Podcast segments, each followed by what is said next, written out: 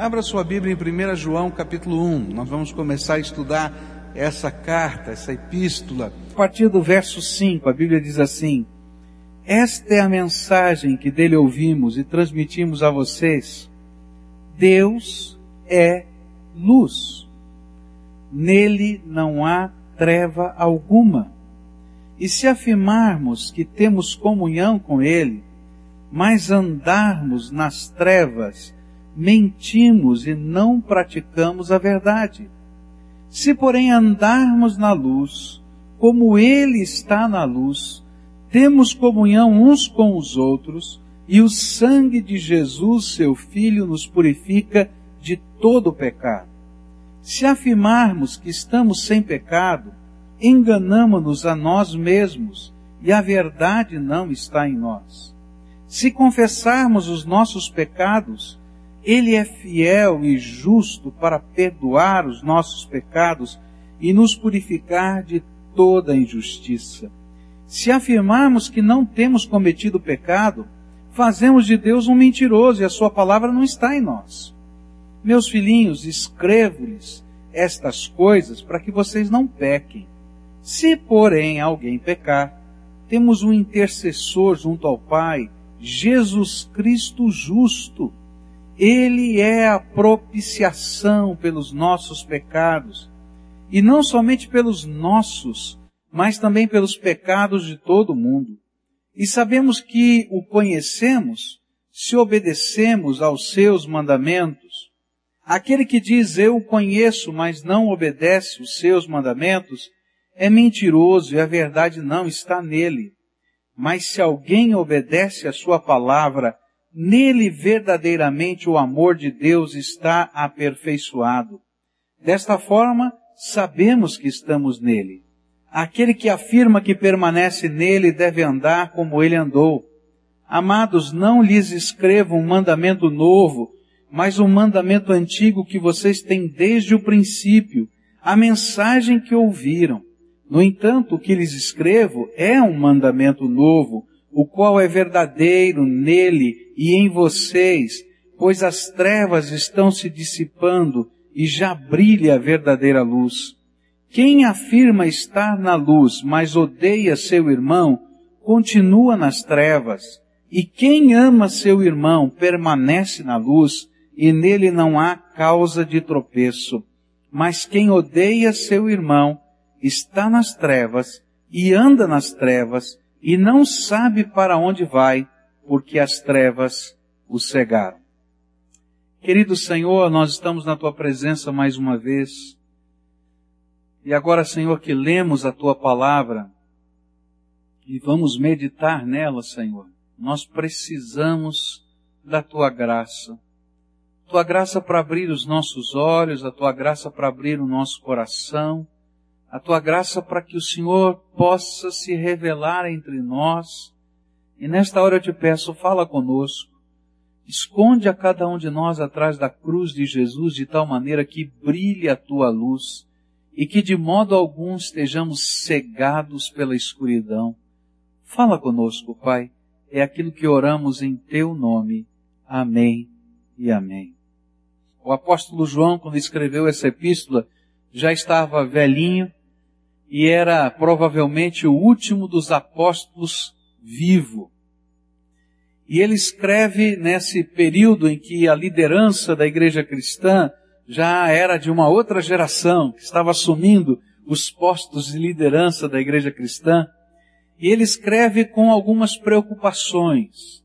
Ele começa a perceber no contexto da igreja alguns pensamentos que vão entrando para dentro da igreja esses pensamentos que ele vai chamar de heresias, que estavam tremendamente ligados à filosofia e à ciência daquele tempo. Para que os cristãos pudessem se sentir um pouco menos alijados da sociedade, eles queriam se identificar com alguns pensamentos considerados da alta ciência da época. E naquele tempo a alta ciência da época era a metafísica na filosofia grega.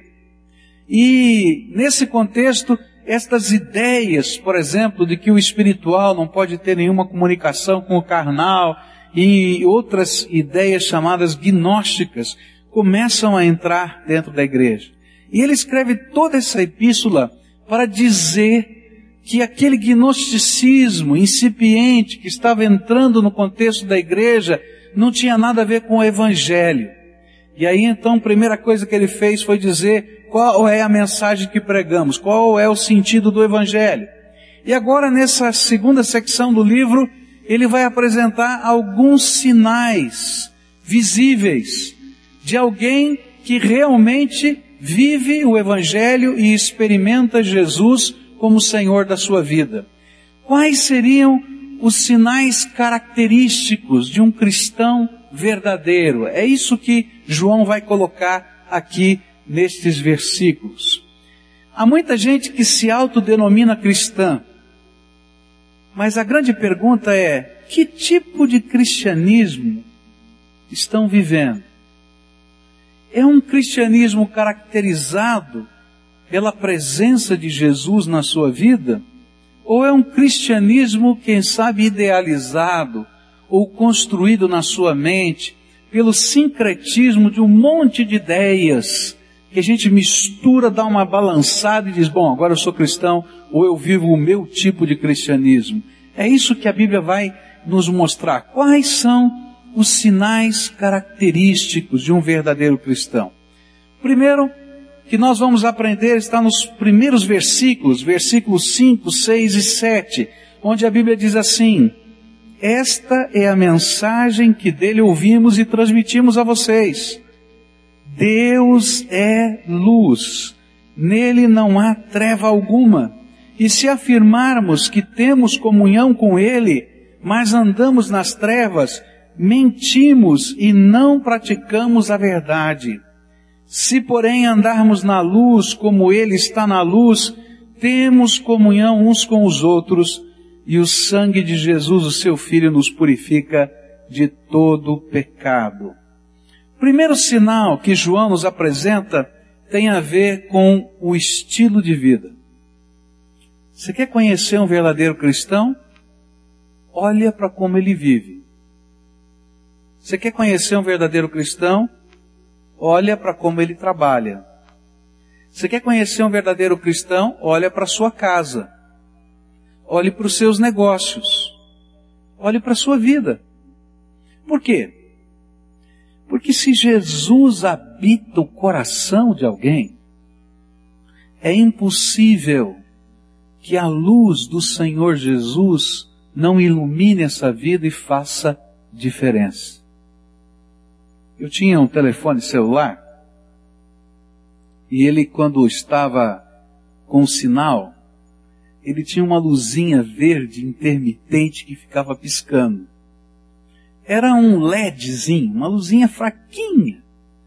Mas no meio da noite, com o quarto com a luz apagada, a janela fechada, a cortina fechada, aquela luzinha, quando eu acordava no meio da noite, me assustava. Porque ela brilhava no teto e eu dizia, o que está acontecendo? Aí a gente acordava, ficava olhando e de repente brilhava outra vez, até a gente descobrir que era o LEDzinho do telefone. Aí eu virava ele ao contrário. Agora por quê? Porque uma luzinha, ainda que seja fraquinha, no meio da escuridão faz diferença. E o que a Bíblia está dizendo é exatamente isso. Se você vive um cristianismo que não faz nenhuma diferença na tua vida, então sinto muito, o que você vive não é Cristo e nem cristianismo. Porque ao contrário, há uma coerência entre Jesus, quem Ele é, o que Ele fez, o que Ele faz, o que Ele fala, e aquele que diz que vive com Jesus. Ele está nos ensinando que o nosso estilo de vida determina quem comanda a nossa vida. Você quer saber quem comanda a sua vida? Olhe para suas atitudes. Olhe para o teu palavreado. Olhe para os teus gestos. E você vai perceber quem comanda a tua vida.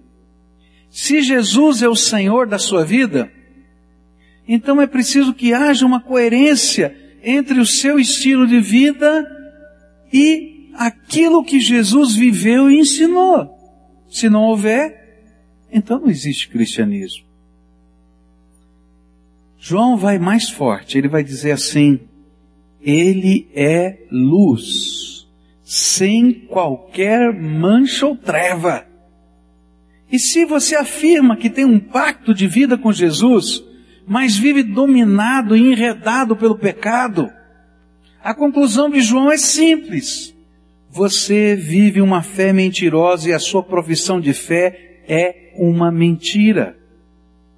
A fé que professamos, João estava dizendo no primeiro capítulo, não é uma ideologia, uma filosofia ou uma tradição, é uma experiência transformadora. E se o Espírito Santo habita no seu coração, a presença dele vai promover transformações na sua vida.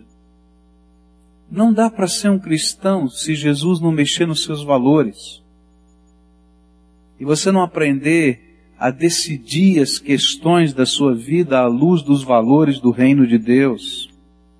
Não dá para dizer que você é cristão se as tuas atitudes não caracterizam a pessoa de Jesus na sua vida. E aquilo que João está falando não é nada diferente do que Jesus falou. Olha só o que Jesus falou no Sermão da Montanha.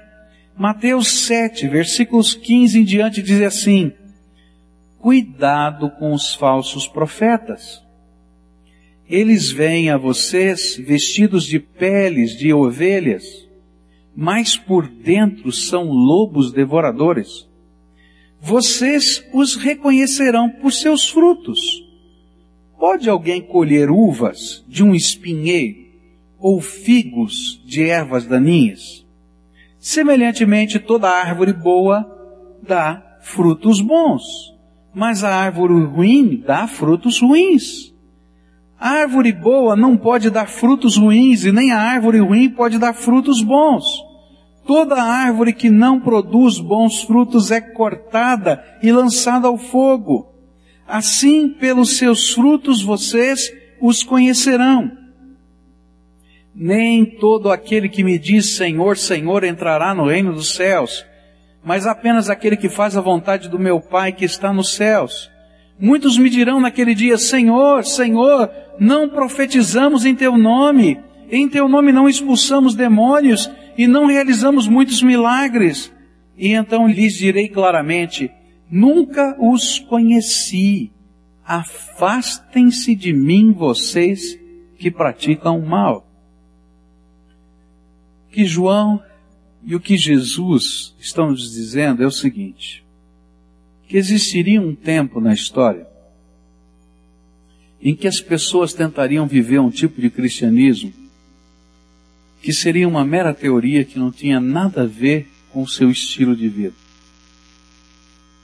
E ele disse, olha, toma cuidado, porque esses serão falsos profetas e falsos cristãos. Porque você pode reconhecer quem está me servindo só percebendo a vida dessa pessoa. Se a vida dessa pessoa não reflete aquilo que Jesus tem ensinado nas Escrituras, então pode ter certeza que não é cristianismo, nem Cristo que esse povo está vivendo. E ele vai além, e ele diz assim, nem todo aquele que diz Senhor, Senhor, vai entrar no reino dos céus.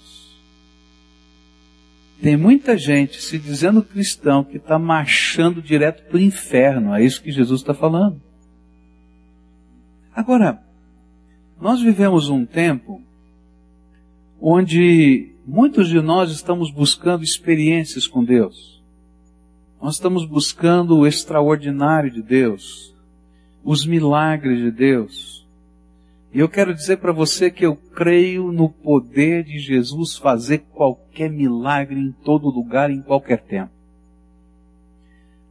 Mas eu não creio num ministro de Deus, num ministério, num crente, num povo que tenta me dizer que vive o carisma e o poder de Deus, mas não tem caráter.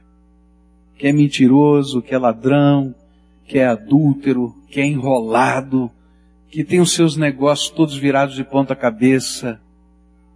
Eu não consigo entender isso. Por quê?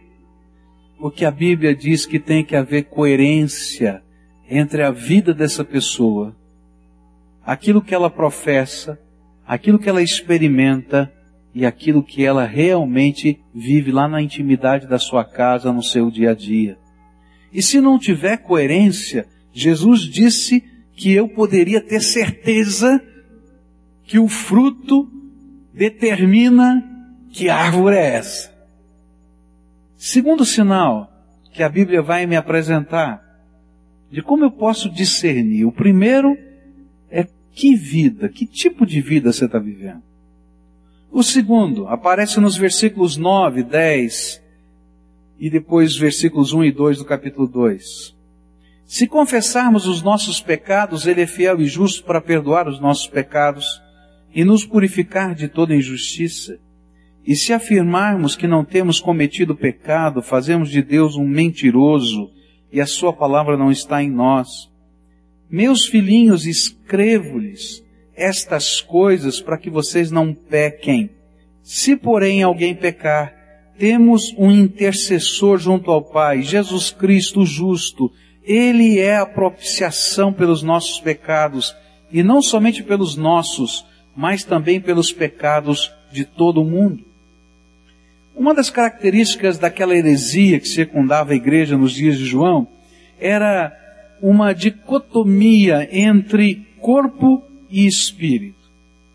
Esses primeiros gnósticos criam que o corpo era matéria e toda matéria era, in, era corrompida e impossível de ser santificada ou espiritualizada. E que o espírito humano é quem podia ter comunhão com Deus e ser santificado. Assim, não importava o que a gente praticasse na carne, desde que o nosso espírito estivesse cheio do conhecimento que provinha da fé. Ou seja, você pode ser adúltero, beberrão, ladrão, pode fazer o que você quiser, porque isso aqui é matéria. E matéria não vai nunca ser salva. Agora você tem que ter um conhecimento profundo das coisas divinas. E se você tiver um conhecimento profundo, experiências estáticas, coisas tremendas acontecendo, o resto não tem problema. E aí João está dizendo, peraí, ó, negativo. Não é bem assim que funciona. E dentro dessa heresia, alguns acreditavam que aquilo que eles faziam na carne não era pecado. Porque se a minha relação em espírito está boa com Deus, a carne não tem jeito mesmo, então não existe pecado na minha vida. Eu não peco. Eu já sou um iluminado. E aí a consciência de pecado na vida dessas pessoas deixava de, de existir. Não havia arrependimento, não havia nada. Estavam lá, pensando somente, contemplando. E a não acreditar que eles eram pecadores que continuavam precisando do perdão e que precisavam viver uma graça divina, não somente para o perdão dos pecados, mas para transformação e para superação, fazia com que não somente o estilo de vida fosse corrompido, mas os próprios valores fossem quebrados. O que João vai dizer para a gente é o seguinte: olha, queridos, você tem que viver um estilo de vida que seja correspondente a Jesus que habita no teu coração. Mas você continua sendo pecador. Eu estou pregando para que você não peque, é isso que João vai dizer. Mas se o pecado for um acidente na tua vida, porque essa é a característica do pecado na vida de alguém que teme a Deus, ele não é determinado, compulsivo, porque se for a gente precisa de libertação em Cristo Jesus. Mas ele é um acidente na minha vida. Então eu vou procurar agora o meu advogado que é Jesus. Ele vai interceder ao Pai. E através do sangue que ele verteu na cruz do Calvário, ele vai me lavar e vai me limpar. Mas eu não vou ficar acomodado apenas na lavagem do sangue de Jesus na minha vida, mas eu vou buscar uma unção que vem de Deus, uma graça que vem de Deus, para que eu não seja escravo desse pecado do qual eu tropecei e caí. Eu estava num congresso na minha adolescência e tinha um pregador falando sobre esse texto, inclusive. E ele fez uma comparação que eu nunca mais esqueci. Ele disse o seguinte: olha, você pega um porco e você dá um banho no porco, bota uma fitinha cor-de-rosa nele, passa perfume no porco e ele está maravilhoso. Agora abre a porta da pocilga para você ver o que ele vai fazer. Ele vai rolar na lama e não está nem aí com isso porque a natureza dele é de porco. Agora você pega uma pomba e suja as asas da pomba. A primeira coisa que a pomba vai fazer é procurar uma poça d'água, um lugar que tenha água para bater as suas asas e limpá-la. Porque se as suas asas estiverem sujas, ela não pode voar. E essa é a natureza da pomba. E o que João está dizendo é que quando Jesus entra no nosso coração, ele nos dá uma nova natureza. Ele vai usar lá no Evangelho a expressão de que nós nascemos da água e do Espírito. A palavra de Deus nos purifica, nos lava, e isso é simbolizado no batismo.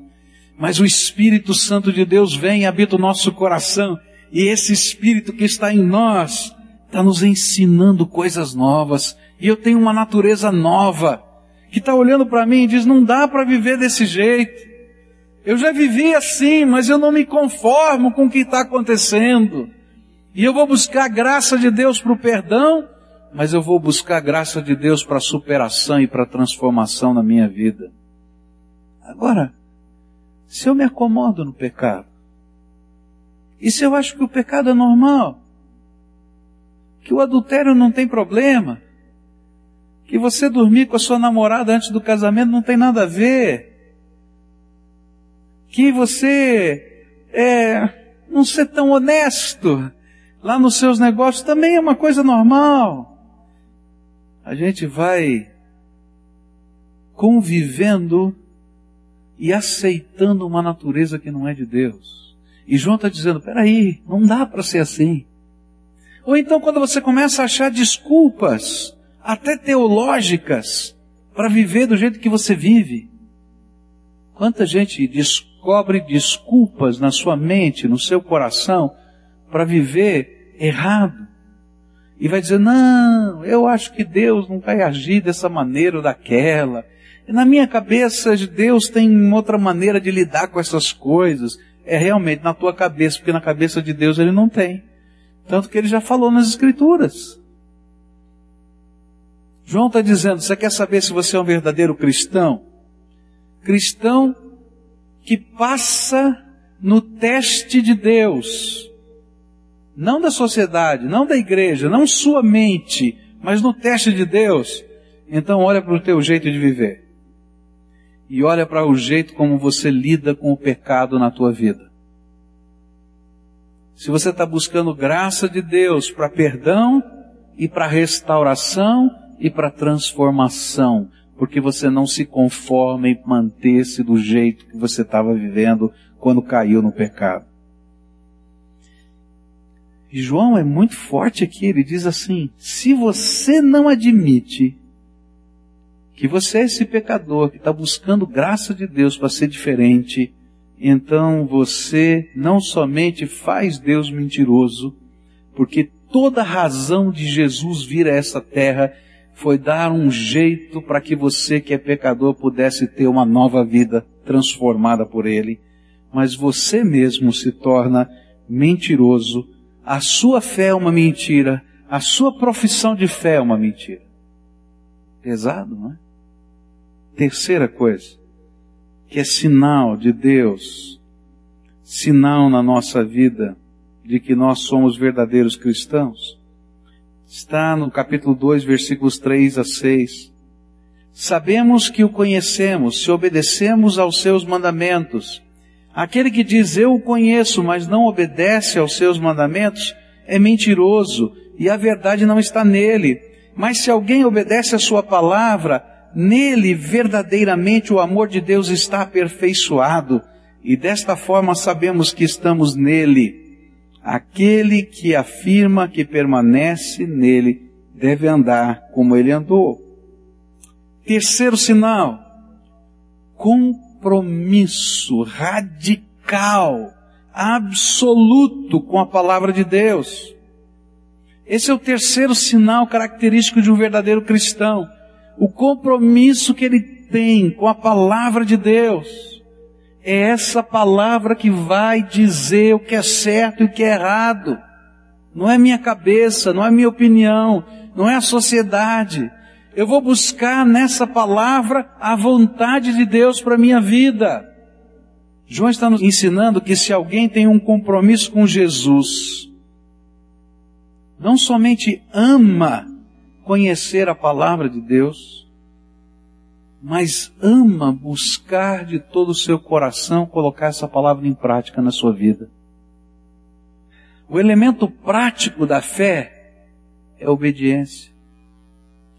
É interessante que a raiz da palavra, tanto no hebraico, tanto no hebraico quanto no grego, para fé, é a mesma raiz para fidelidade. Fé não é somente crer, mas é crer de tal maneira que influencia a minha vida e eu possa ser fiel a quem eu creio. Por isso João diz assim, olha, não dá para viver um cristianismo que você está procurando na filosofia grega, você está procurando no conhecimento de lá e de cá fazer algumas adequações. Eu tenho que pegar a palavra e dizer, eu creio nessa palavra. E essa palavra é vida. E eu vou trazer para a minha vida, porque eu tenho visto os efeitos dessa palavra na vida dos outros e na minha própria vida.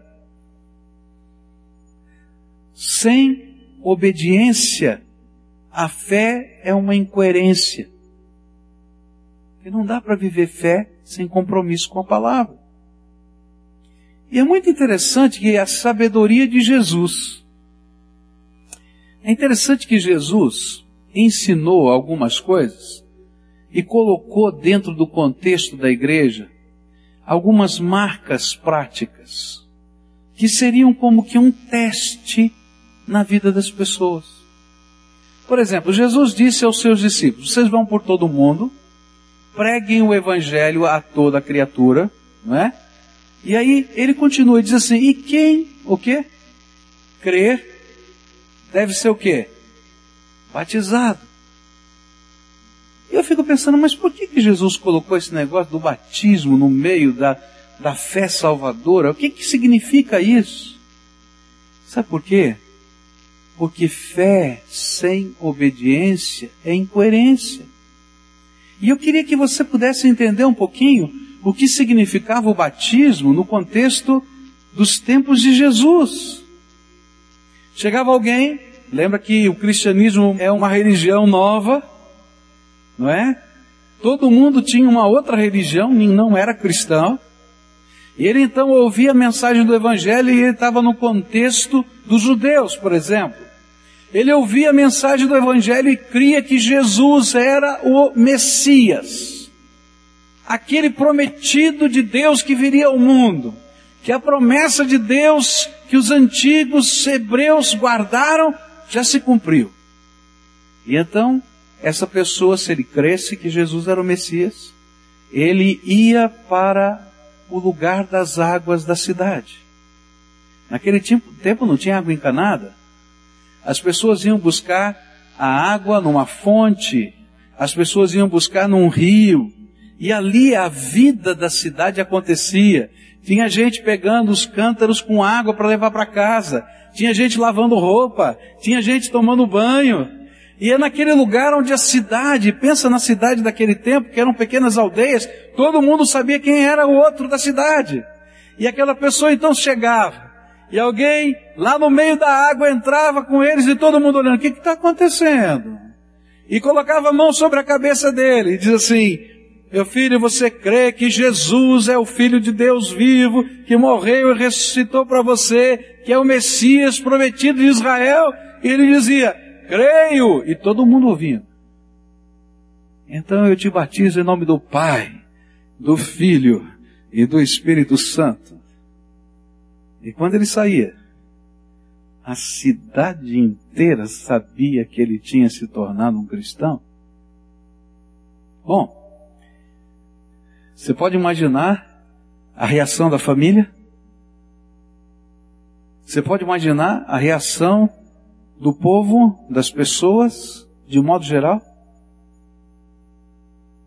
E aí você começa a entender por que que Jesus disse: quem crê, seja batizado. Porque, querido, se você não quer obedecer a coisa mais simples da fé, que é assumir publicamente em quem você crê, você não vai assumir absolutamente nada. Agora vamos pensar no contexto do mundo greco-romano, tá? O mundo greco-romano também tinha a sua religião institucionalizada, tanto os gregos quanto os romanos tinham. E essa religião estava pautada nos deuses. Havia um Deus para cada coisa. Um Deus para a guerra, um Deus para você ter grana, um Deus para a saúde, um Deus para os desesperados. Tinha um Deus para tudo. E aí, aquele novo cristão, ele dizia, eu creio que Jesus é suficiente, que Ele é o Senhor e que Ele é o único Salvador da minha vida. E aí, quebrava os seus deuses. Você pode imaginar? E ele ia para aquele mesmo rio, e todo mundo sabia que quando ele entrava no rio já tinha quebrado todos os seus deuses. E quando ele era batizado, toda a cidade sabia que ele tinha quebrado os seus deuses. Era tão forte isso naquele tempo que as pessoas chamavam os cristãos de ateus, porque eles quebravam as imagens dos seus deuses. E toda vez que tinha um problema na cidade, ou chuva de mais ou chuva de menos, uma situação, eles vinham perseguir os cristãos porque eles tinham aborrecido os deuses quebrando as suas imagens. Agora, por que que Jesus disse, olha, se você crê, seja batizado? Querido, se você não está disposto a obedecer o Senhor Jesus, você de fato ainda não entregou a sua vida a Ele. E Jesus colocou o batismo como um sinal referencial, se você realmente está disposto a ouvi-lo em toda e qualquer circunstância. E até hoje, quando alguém tem que pedir o seu batismo, depois da sua conversão, um batismo que surge como uma experiência de fé, ele vai enfrentar as mesmas dificuldades que os primeiros cristãos enfrentaram, seja no mundo hebreu, seja no mundo romano, porque na verdade ele está dizendo, eu tenho um dever e eu tenho um compromisso maior do que todos os outros compromissos que eu tenho na minha vida. E quando os cristãos foram chamados por César para ir lá se ajoelhar diante da sua estátua e fazer um juramento de senhorio absoluto de César, os cristãos morriam, mas diziam, Jesus Cristo é o Senhor da minha vida. João está falando para a gente que uma fé que não se reflete na nossa vida, que não faz a mínima diferença, uma fé que não aguça minha consciência para que eu possa ter percepção dos meus pecados e buscar graça de Deus, não somente para o perdão deles, mas para viver uma vida diferente. E uma fé que não represente um compromisso radical com a palavra de Deus, eu vou viver o que Jesus está ensinando. Não é cristianismo.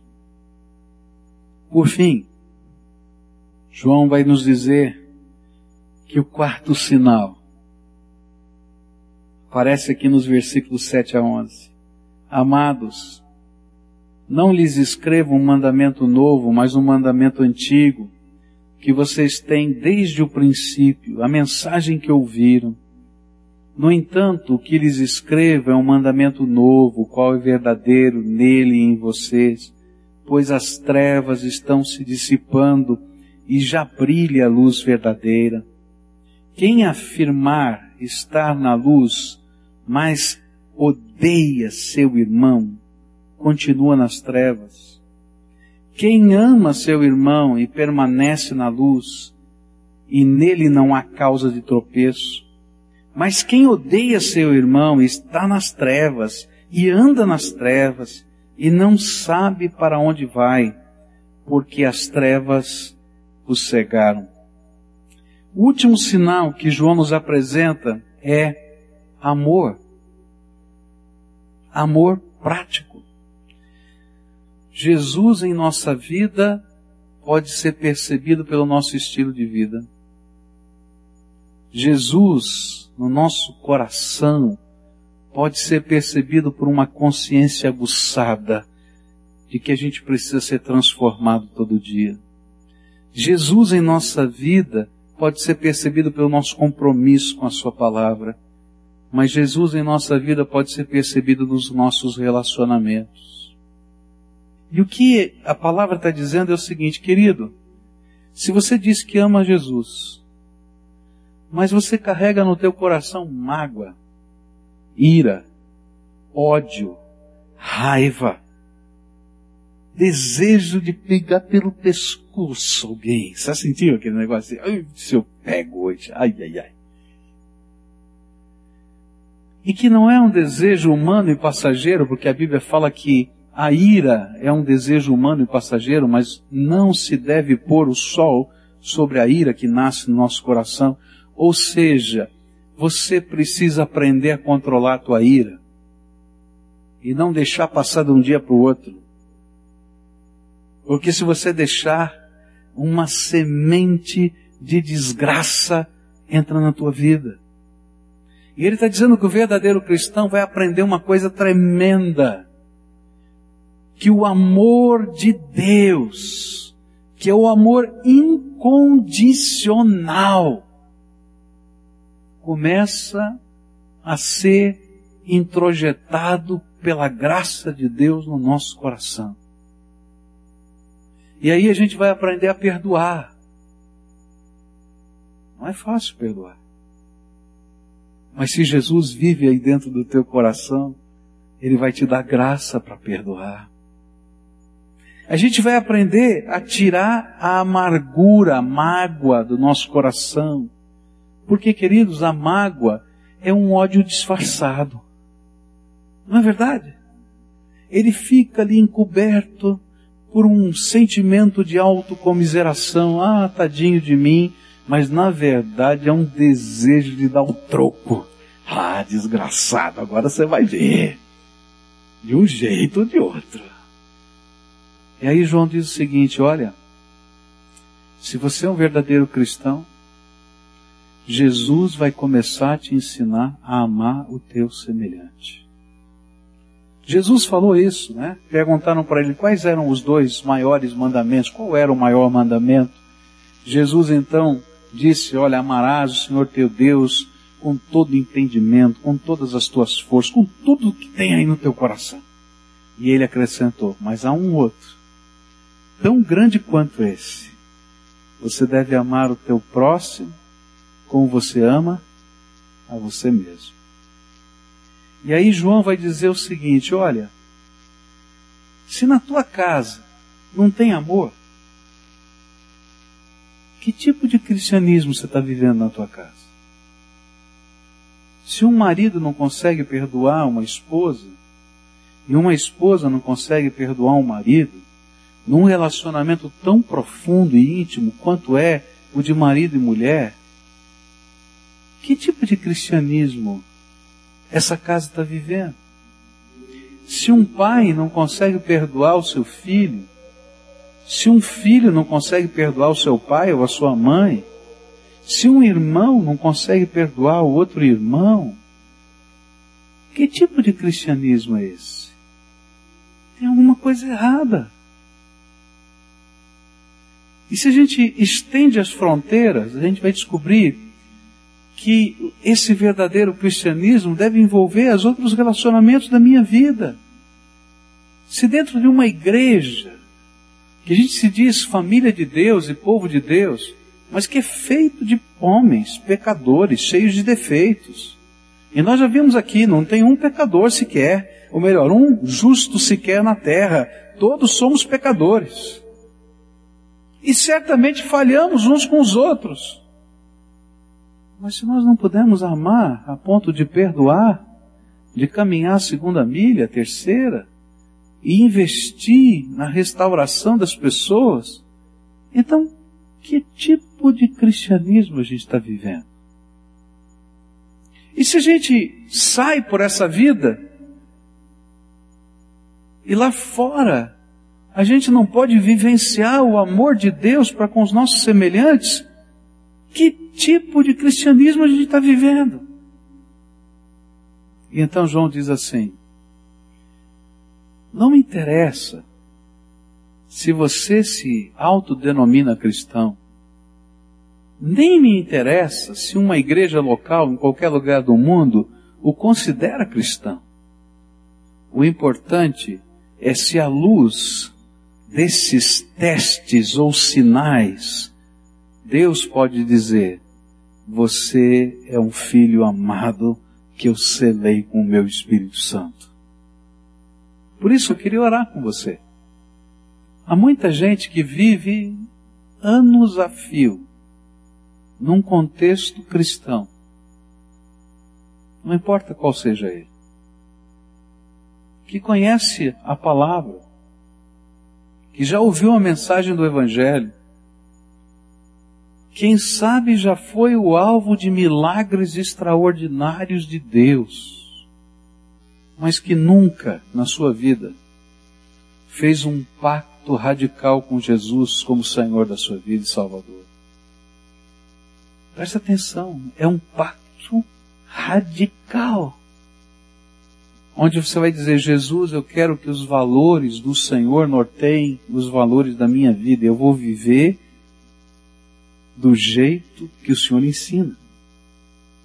Onde eu vou buscar a presença de Deus com intensidade, não apenas para experimentar os milagres de Deus, porque eles virão. Onde Deus está, as coisas extraordinárias dele acontecem.